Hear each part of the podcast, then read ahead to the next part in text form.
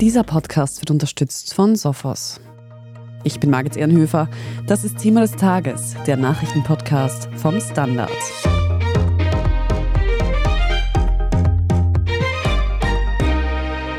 Wenn die Festtagsgans, der gefüllte Truthahn oder der Weihnachtskarpfen aufgetischt ist, dann sitzt mittlerweile an vielen Mittagstischen zumindest eine Person dabei, die sich mit den gereichten Beilagen begnügt. Wenig Fleisch oder überhaupt keine tierischen Produkte zu essen, das machen auch in Österreich immer mehr Menschen aus Überzeugung. Sei es um das Klima zu schützen, aus gesundheitlichen Gründen oder ganz einfach den Tieren zuliebe. Aber was bringt es wirklich, auf Fleisch zu verzichten? Mein Kollege Tobias Holub hat nachgefragt. Fleisch zu essen wäre schlecht fürs Klima. Diesen Satz hört man mittlerweile doch immer öfter. Julia Sicker, du bist hier beim Standard in der Wissenschaftsredaktion und beschäftigst dich da unter vielen anderen Dingen eben auch oft mit dem Klima. Kannst du mir sagen, ob Fleischessen denn wirklich schlecht ist fürs Klima und wenn ja, inwiefern? Also Umfragen zufolge sagen tatsächlich nur sehr wenige Leute, dass sie aus Klimagründen weniger oder kein Fleisch essen.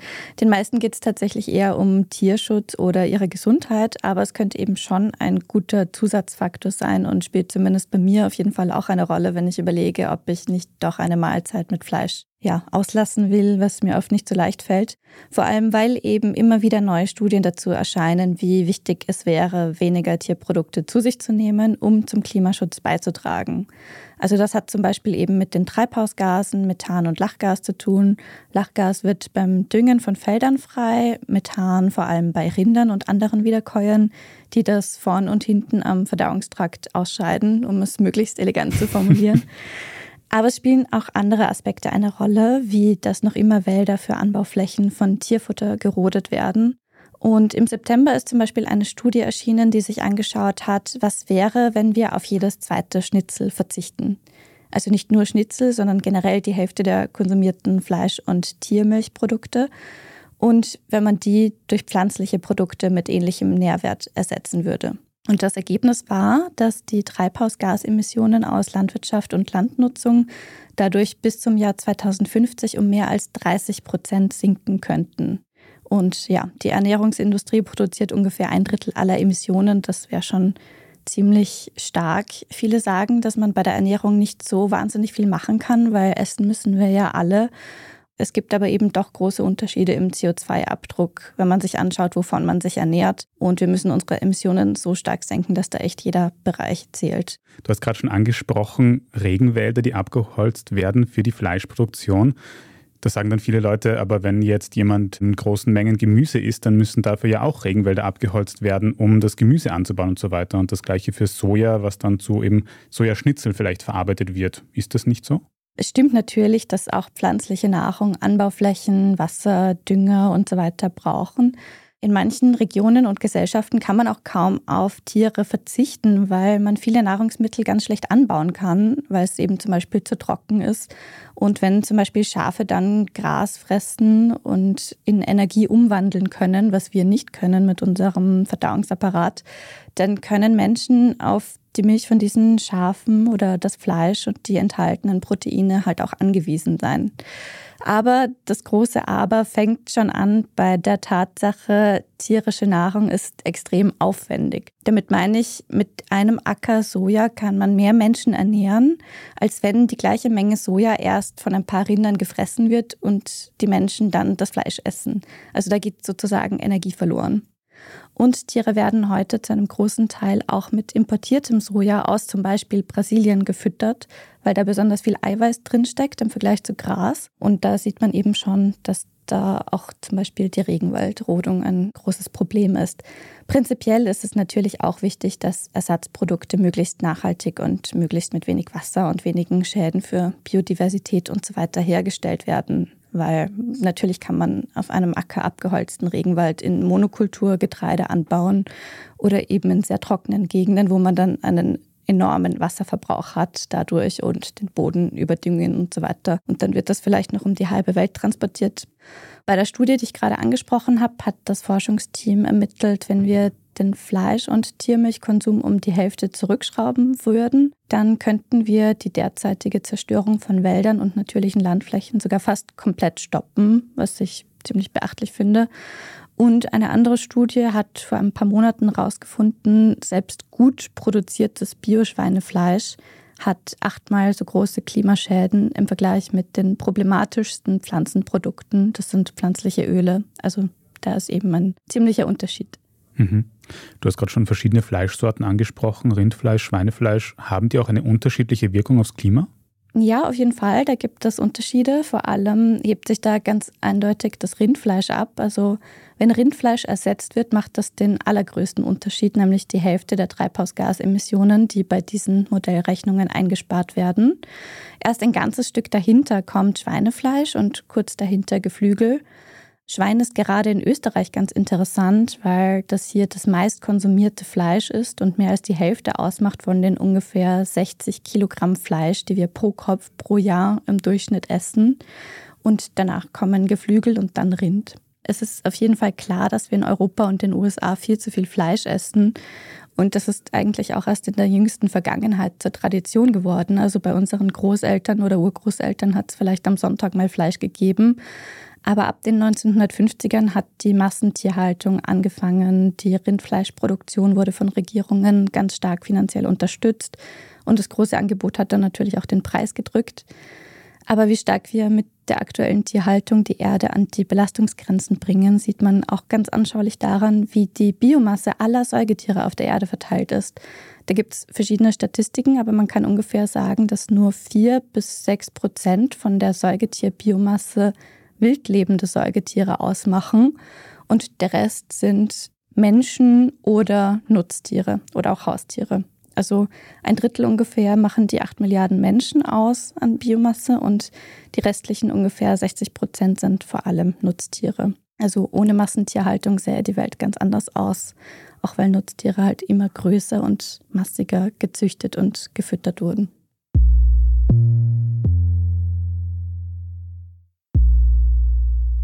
Wenn wir also alle um die Hälfte weniger Fleisch essen würden, dann hätte das schon einen großen Einfluss auf die Erderwärmung und einen besonders großen Einfluss hat Rindfleisch. So viel mal zum ersten Eindruck, was Fleischessen eben fürs Klima bedeutet.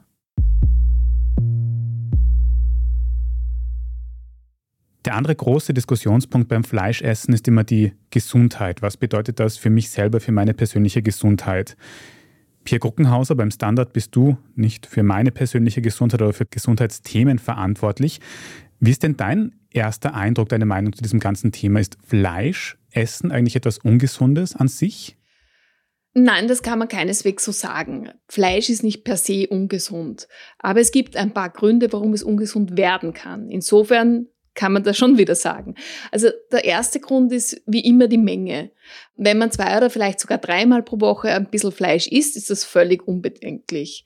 Nächste Frage ist, welche Art von Fleisch isst man überhaupt? Ein Braten oder ein Schmorgericht, also ein unverarbeitetes Fleisch, das man dann selbst weiterverarbeitet, das ist weniger problematisch. Isst man aber viel gepökeltes oder geselchtes, das sind also Wurst, Speck, diese Dinge, dann ist das schon nicht mehr so gesund. Da stecken nämlich erstens einmal viele gesättigte Fettsäuren drinnen und das ist ja auch auf gar keinen Fall ein unverarbeitetes Produkt. Da kommen ja Pökelsalze dazu, Nitrate, teilweise also gerade bei Wurstprodukten Stoffe, die das haltbarer machen. Wenn man das ab und zu isst, okay, okay, aber prinzipiell ist das schon eher nicht mehr so gesund. Dann kommt noch dazu, dass man das so nebenher isst, weil wenn man in Österreich von Fleischkonsum spricht, dann redet man schon vom Schnitzel, vom Schweinsbraten, vom Händel, von diesen Dingen. Das Wurst, Speck, Würstel, alle diese Sachen genauso Fleischkonsum sind, das ist in vielen Köpfen nicht verankert. Und dann kommt natürlich auch noch die Qualität des Fleisches hinzu.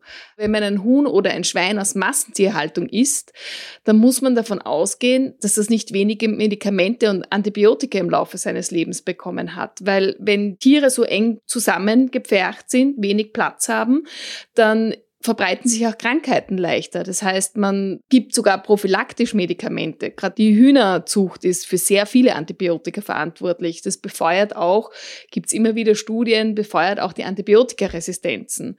Und nur weil wir nicht direkt die Antibiotika essen, heißt das nicht, dass nicht Rückstände davon in dem Fleisch drinnen sind. Das heißt, Fleisch aus Massentierhaltung ist definitiv nicht gut. Man sollte Fleisch essen, das aus Laufstallhaltung oder am besten aus Freilandhaltung kommt und idealerweise natürlich Bio, weil es verbessert nämlich auch die Fleischqualität. Überleg dir mal, du bist Vegetarier, aber Julia, du wirst es kennen, wenn man ein Stück Fleisch, ein ganzes Stück Fleisch in die Pfanne haut und brät, dann schrumpft das. Und das liegt daran, dass es aufgeblasen ist, dass da Wasser drinnen ist. Je mehr es schrumpft, desto mehr deutet es darauf hin, dass es nicht artgerecht entstanden ist, sondern dass es eben in Massentierhaltung entstanden ist. Wenn man zum Beispiel Biorind oder auch Wild isst, dann schaut es im Normalfall ganz anders aus.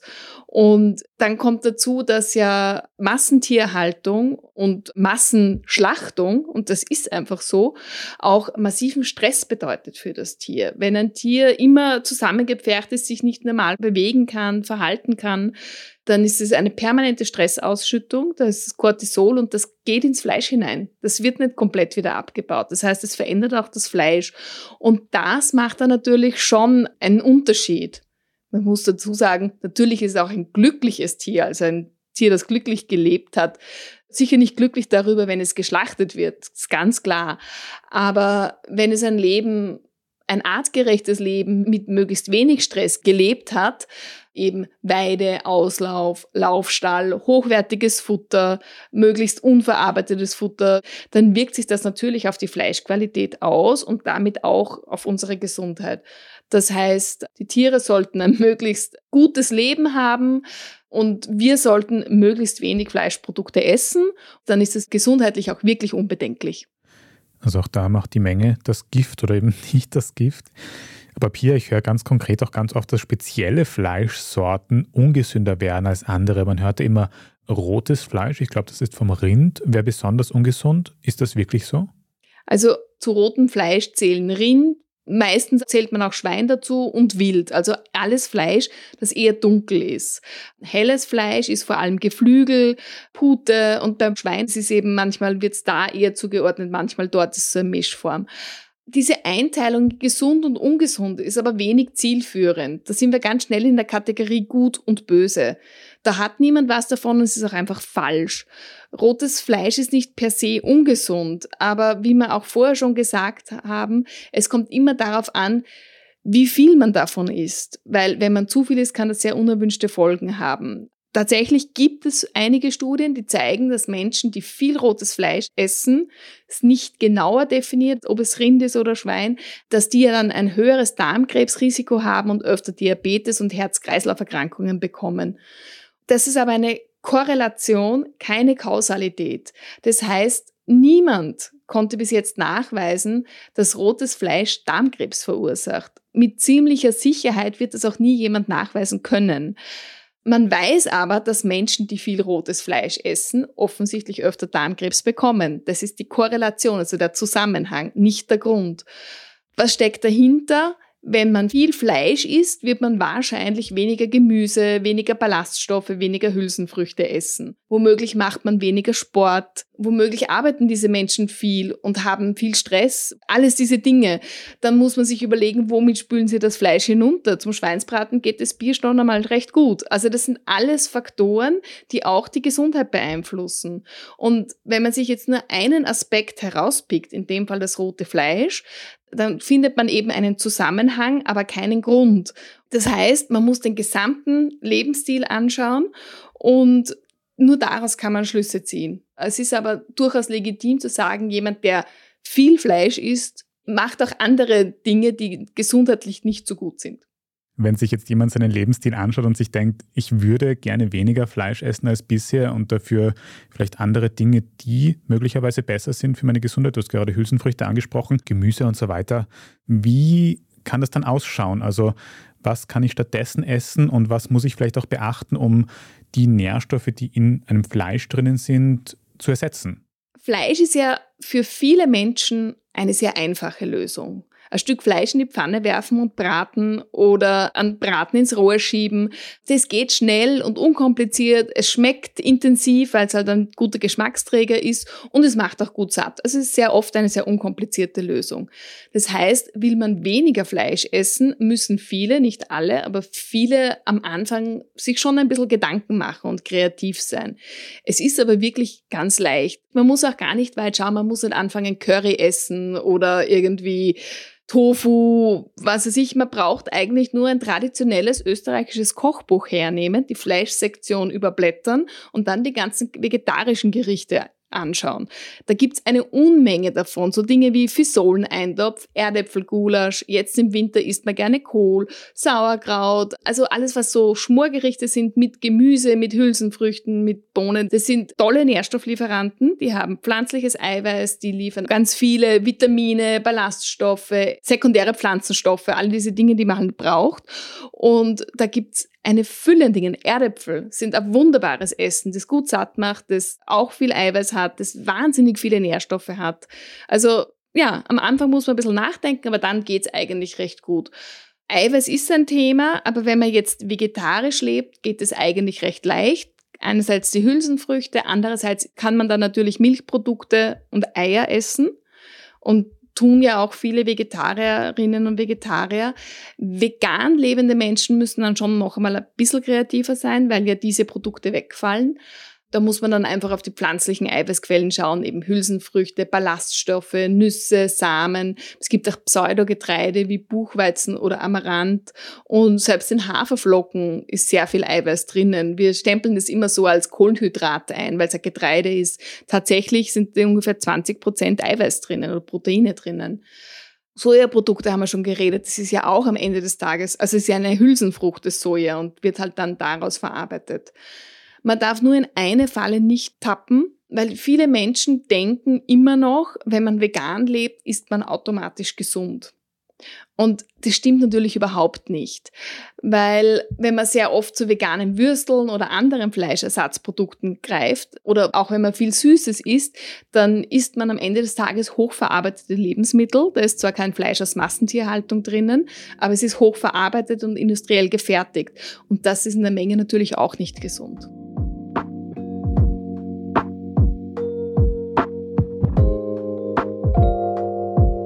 Über vegane Ernährung und den optimalen Ernährungsplan sprechen wir gleich noch. Wir sind gleich zurück.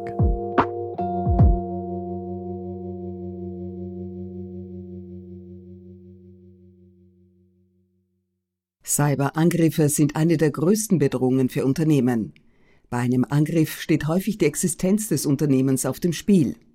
Sophos bietet als erfahrener Cybersecurity-Hersteller einen 24-7-Service gegen Cyberbedrohungen, der sich individuell anpassen lässt und auch in Kombination mit IT-Security-Tools anderer Hersteller genutzt werden kann. Jetzt informieren unter www.sophos.de/mdr. Standard-Podcasts gibt es ja wirklich schon zu jedem Thema. Also fast jedem. True Crime. Thema des Tages. Lohnt sich das? Inside Austria. Serienreif. Besser Leben. Rätsel der Wissenschaft. Edition Zukunft. Und, und, und. Aber nicht jeder hat die Zeit, das alles zu hören. Und manchmal möchte man sich einfach nur ein paar Minuten beschallen lassen. Ich bin Scholt Wilhelm. Und ich bin Margit Ehrenhöfer. Ab sofort bringen wir auch Highlights unserer Podcasts. Für zwischendurch, wenn mal weniger Zeit ist. Diese kurzen Ausschnitte nennen wir Shorts. So wie eine kurze Hose. Oder eine kurze Geschichte. Okay. Und Shorts vom Standard finden Sie jetzt überall, wo es Podcasts gibt. Julia, du hast vorher über eine Studie gesprochen, in der, wenn ich das richtig verstanden habe, theoretisch der Fleischkonsum um 50 Prozent reduziert worden ist. Das hat die Emissionen um circa ein Drittel reduziert. Würde das dann bedeuten, wenn wir den Fleischkonsum um 100 Prozent reduzieren, wäre das überhaupt am besten und wir hätten nochmal doppelt so viel positiven Effekt aufs Klima? Also diese Zahlen kann man nicht unbedingt linear betrachten, aber ich finde auch ganz interessant an der Studie, dass es keinen so großen Unterschied gibt zwischen Menschen, die wenig Fleisch essen und VegetarierInnen. Also vielleicht ganz kurz dazu, was wenig Fleisch überhaupt bedeutet. In Europa haben wir derzeit einen Pro-Kopf-Konsum von 150 Gramm Fleisch pro Tag, was sehr viel ist.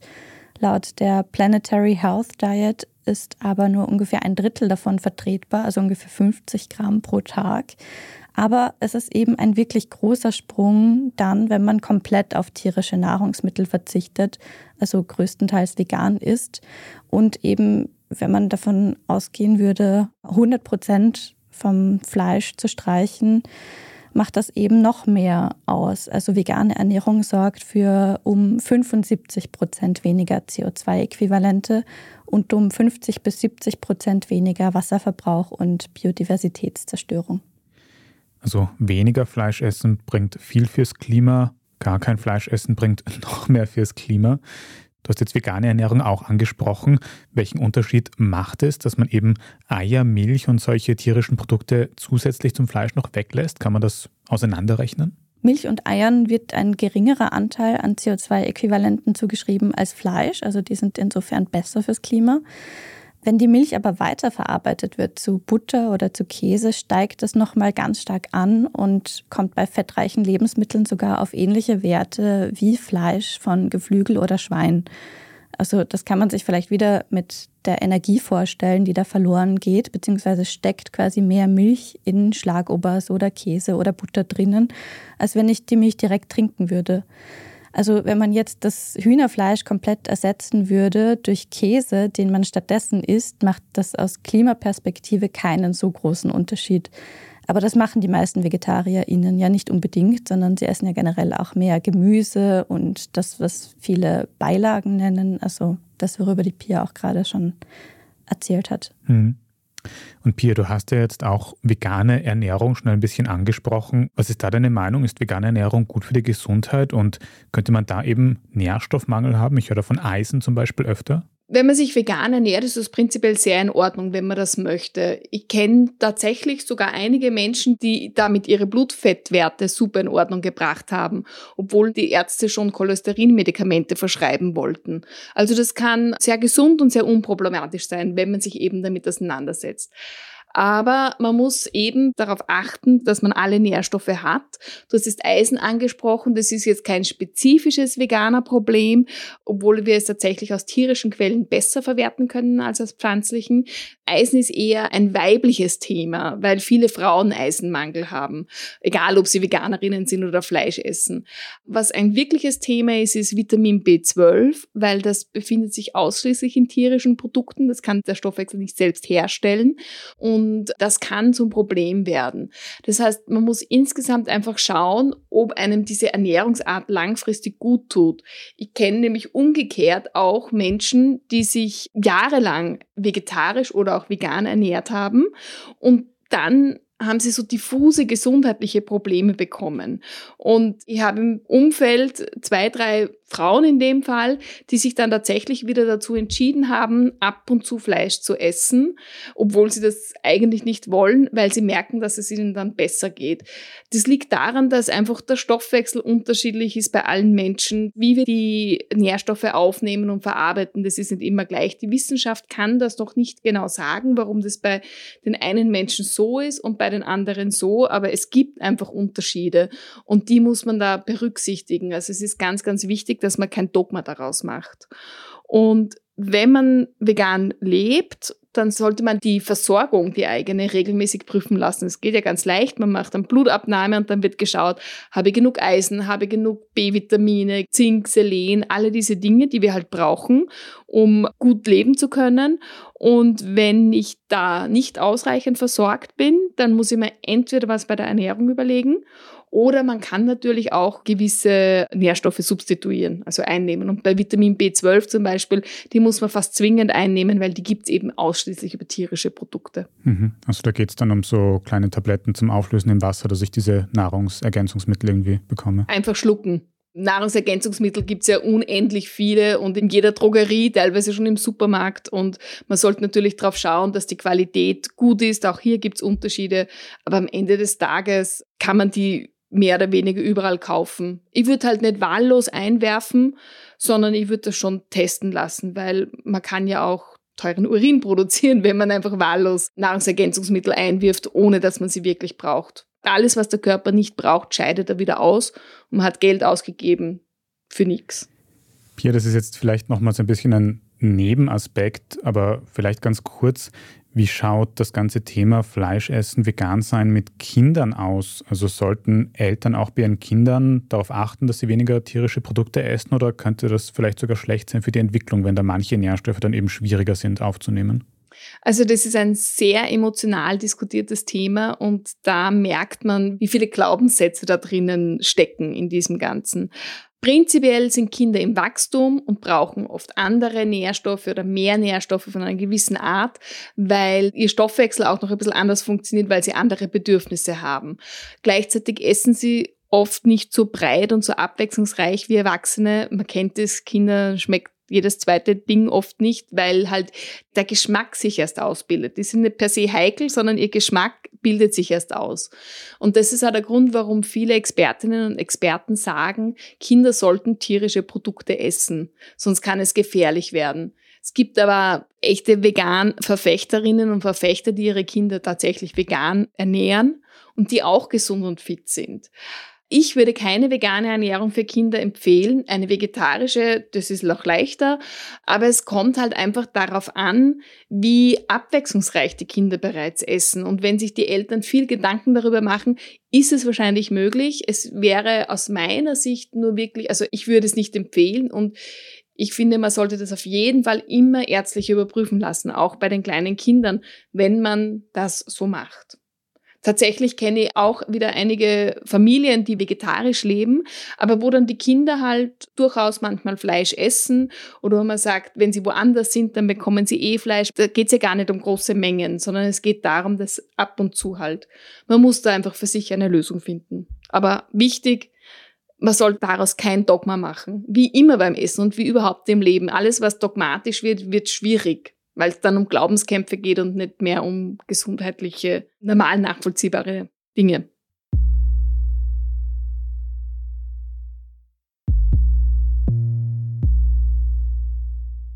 Julia, nochmal ein kleiner Themensprung. Wie schaut es eigentlich mit künstlichem Fleisch aus dem Labor aus? Gibt es das mittlerweile schon? Ist das fortgeschritten? Kann man das schon kaufen?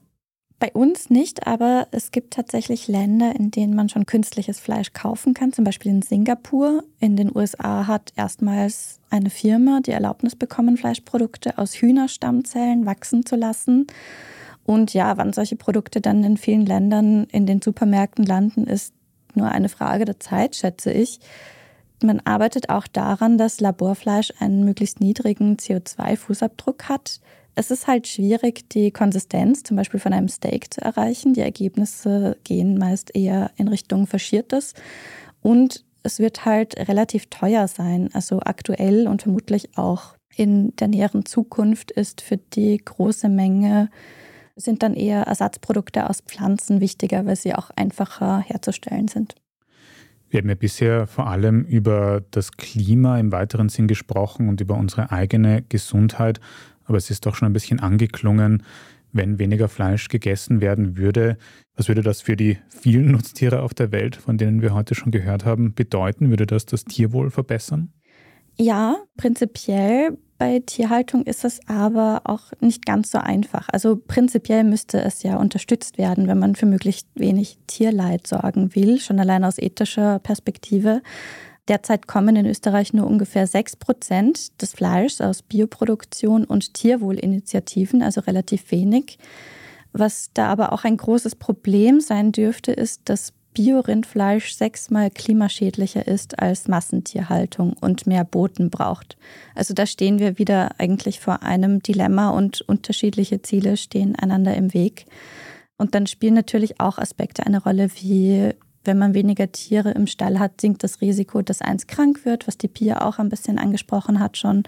Und das Tier dann halt alle anderen ansteckt und man muss im Idealfall halt weniger Antibiotika oder andere Medikamente geben, was aus gesundheitlicher Perspektive eben wieder super wäre. Also ja, prinzipiell wäre es schon gut, aber es müsste halt auch einhergehen mit generell viel weniger Fleisch essen, damit man jetzt nicht wahnsinnig große Flächen dafür benötigt und viel höhere CO2-Emissionen hat.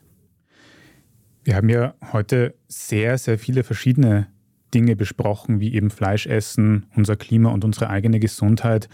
betrifft. Vielleicht könnt ihr noch mal kurz zusammenfassen, wie könnte eine Ernährung aussehen, die eben sowohl für unsere Gesundheit und für das Klima gut ist, ganz kompakt zusammengefasst. Vielleicht willst du anfangen, Pia. Gern. Also das ist recht simpel und vor allem das Gute ist, gesunde Ernährung ist automatisch auch klimafreundlicher zumindest weil gesunde Ernährung ist viel Obst und vor allem Gemüse, das man dann isst, wenn es tatsächlich reif ist, also in der natürlichen Saison. Möglichst aus Bioanbau, wo wenig Pestizide verwendet werden. Auch gerade bei Gemüse ist es ja nicht so ein Thema mit den CO2-Ausstoßen. Fleisch sollte man nur etwa zweimal pro Woche essen und auch dann als nachhaltiger Tierzucht, vor allem aus gesundheitlicher Sicht. Bio ist da natürlich ein bisschen anders, wie wir gerade gehört haben. Und Fleisch eben maximal zweimal, dann lieber Geflügel, gesundheitlich gesehen, und auch Fisch. Also Fisch ist auf jeden Fall ein wichtiger Nährstoff. Als Eiweißquelle, wenn man nicht zu so viel Fleisch isst, eben Hülsenfrüchte, die tun gleich auch dem Darm gut. Dazu Samen und Nüsse, wenig Zucker und möglichst wenig Verarbeitetes. Wenn man das alles beachtet, das ist ja eigentlich keine Hexerei oder keine Rocket Science, sagen wir so, dann fährt man eigentlich schon ziemlich gut. Ja, zu den ganzen, wie man das vielleicht in den Alltag implementieren kann, ist es vielleicht eine gute Idee oder ein guter Anfang für manche Leute, jeden zweiten Tag auf Fleisch zu verzichten, wenn man das sonst wirklich täglich isst oder vielleicht eben halb so große Mengen wie üblich zu essen.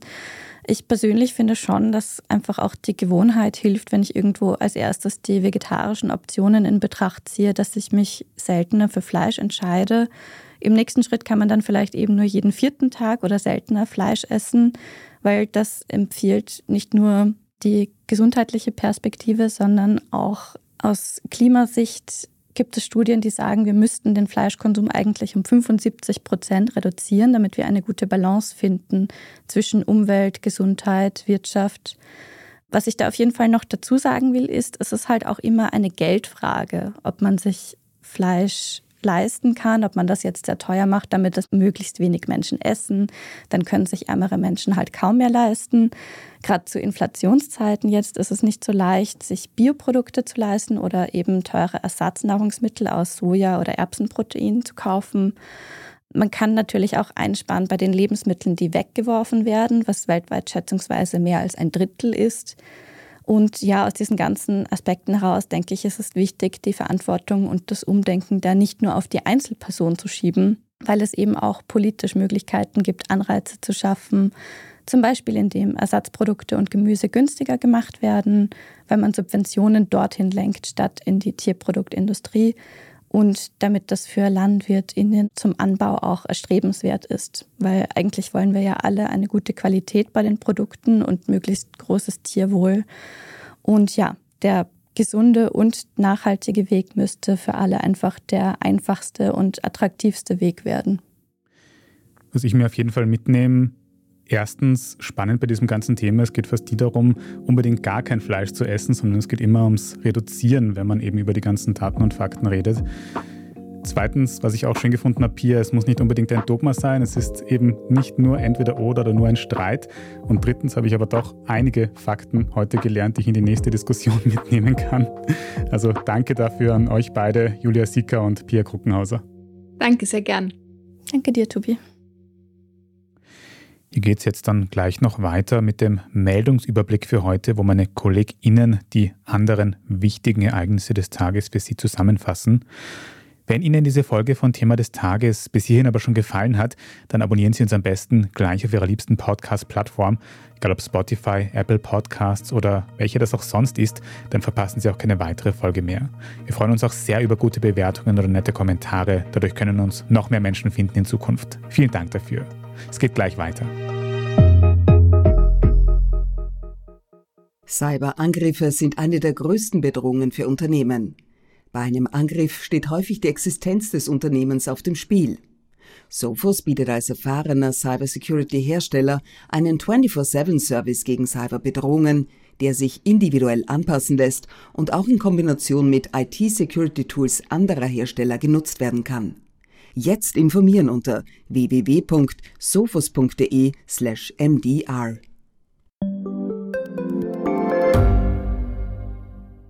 Gibt es außerirdisches Leben? Haben Tiere ein Bewusstsein? Können wir durch die Zeit reisen? Es gibt so viele große Fragen, die uns Menschen seit Jahrtausenden beschäftigen. Aber erst jetzt kann die Wissenschaft Antworten darauf liefern. Oder neue Rätsel entdecken.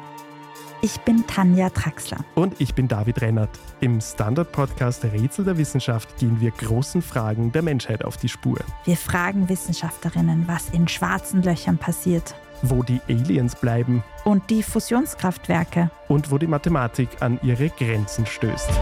Rätsel der Wissenschaft. Jeden Mittwoch eine neue Folge. Überall, wo es Podcasts gibt.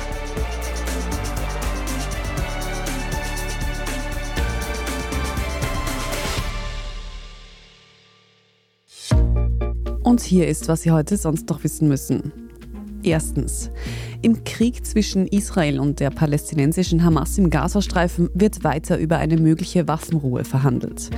Der Hamas-Chef Ismail Hansheh reiste gestern Mittwoch von Katar nach Ägypten. Dort war er auch Anfang November, kurz bevor die erste Feuerpause verkündet wurde. Israel hat dem Nachrichtenportal Axios zufolge eine einwöchige Waffenruhe angeboten. US-Präsident Joe Biden erwartet allerdings, dass es nicht so bald zu einem Abkommen über die Freilassung von Geiseln kommen wird. Von Seiten der Hamas wurde zuletzt von Unstimmigkeiten zwischen der politischen und militärischen Achse gesprochen. Man sei sich nicht darüber einig, ob der Krieg gegen Israel überhaupt fortgesetzt werden soll. Israels Premier Benjamin Netanyahu beharrt indes auf eine Fortsetzung der Kämpfe bis zur Auslöschung der Hamas. Weiter offen ist auch die Abstimmung über eine Resolution zu einer Waffenruhe im UN-Sicherheitsrat. Diese wird seit Montag bereits verschoben, denn die USA drohen hierbei mit einem Veto. Sollte es heute Donnerstag ein Ergebnis geben, dann lesen Sie das in unserem Live-Ticker auf der Standard.at. Zweitens, wir kommen nach Österreich. Die Wirtschaft wird sich hierzulande auch im kommenden Jahr nicht so schnell erholen. WIFO und IHS haben eine Prognose für 2024 abgegeben. Darin heißt es, die Wirtschaftsleistung, gemessen am Bruttoinlandsprodukt, wird nur um 0,9 Prozent steigen. Das liegt daran, dass einerseits die Warenproduktion nicht wie erhofft gestiegen ist, aber auch die hohen Zinsen beim Wohnbau spielen eine Rolle. Besser sieht die Vorhersage für Konsumausgaben aus. Aufgrund der Lohnabschlüsse, die doch einen großen Teil der Inflation abfedern dürften, wird in Österreich kommendes Jahr voraussichtlich wieder mehr für Konsumgüter ausgegeben. Konkret um 1,6 Prozent. Apropos Inflation, diese soll 2024 immerhin noch 4% betragen. Im Vergleich, heuer lag die Teuerung bei 7,9%. Drittens, Gesundheitsminister Johannes Rauch von den Grünen hat aufgrund der laufenden Corona-Welle zur Vorsicht aufgerufen. Wer an den Feiertagen vulnerable Gruppen oder ältere Personen trifft, soll besonders auf Hygienemaßnahmen wie zum Beispiel das Tragen einer FFP2-Maske achten. Rauch meinte auch, dass die Corona-Welle derzeit ihren Höhepunkt erreicht hat. Gleichzeitig sind aber auch andere Erreger im Umfeld, etwa Grippe oder RSV. Wie man Grippe und Covid-19 derzeit unterscheiden kann, dazu finden Sie auf der Standard AC ein ausführliches Frage- und Antwort aus unserer Gesundheitsredaktion. Und viertens, noch eine kurze Meldung für alle, die in den kommenden Tagen mit dem Zug unterwegs sind. Im Bahnverkehr gab es ja zuletzt besonders im Osten einige Ausfälle. Die ÖBB hat nun angekündigt, dass die defekten Railjets nach und nach wieder eingesetzt werden können und man sei somit gerüstet für das Weihnachtswochenende, heißt es. Zum Abschluss habe ich noch einen Hörtipp. Wer unseren Standard-Podcast Shorts kennt, der kennt schon den Adventskalender unseres Schwester-Podcasts Besser Leben. Da gibt es den ganzen Dezember lang insgesamt 24 Lieblingstipps unserer Kolleginnen. Jetzt gibt es diese auch als ganze Folge Besser Leben und zwar überall, wo es Podcasts gibt und natürlich auch auf der Standard.at. Dort finden Sie auch alles weitere zum aktuellen Weltgeschehen. Wenn Sie uns noch irgendetwas mitteilen möchten, Feedback oder Anmerkungen haben, dann schreiben Sie uns gerne an podcast.derstandard.at. Wenn Sie unsere journalistische Arbeit hier beim Standard unterstützen möchten, geht das am besten mit einem Standard-Abo. Alle Infos dazu auf abo.derstandard.at. Ich bin Margis Ehrenhöfer. Zuvor haben Sie Tobias Holub im Gespräch gehört. Ich bedanke mich fürs Zuhören. Baba und bis zum nächsten Mal.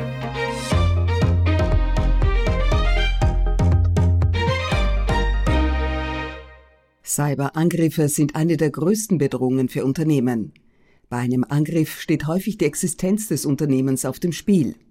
Sophos bietet als erfahrener Cybersecurity-Hersteller einen 24-7-Service gegen Cyberbedrohungen, der sich individuell anpassen lässt und auch in Kombination mit IT-Security-Tools anderer Hersteller genutzt werden kann. Jetzt informieren unter www.sophos.de/mdr.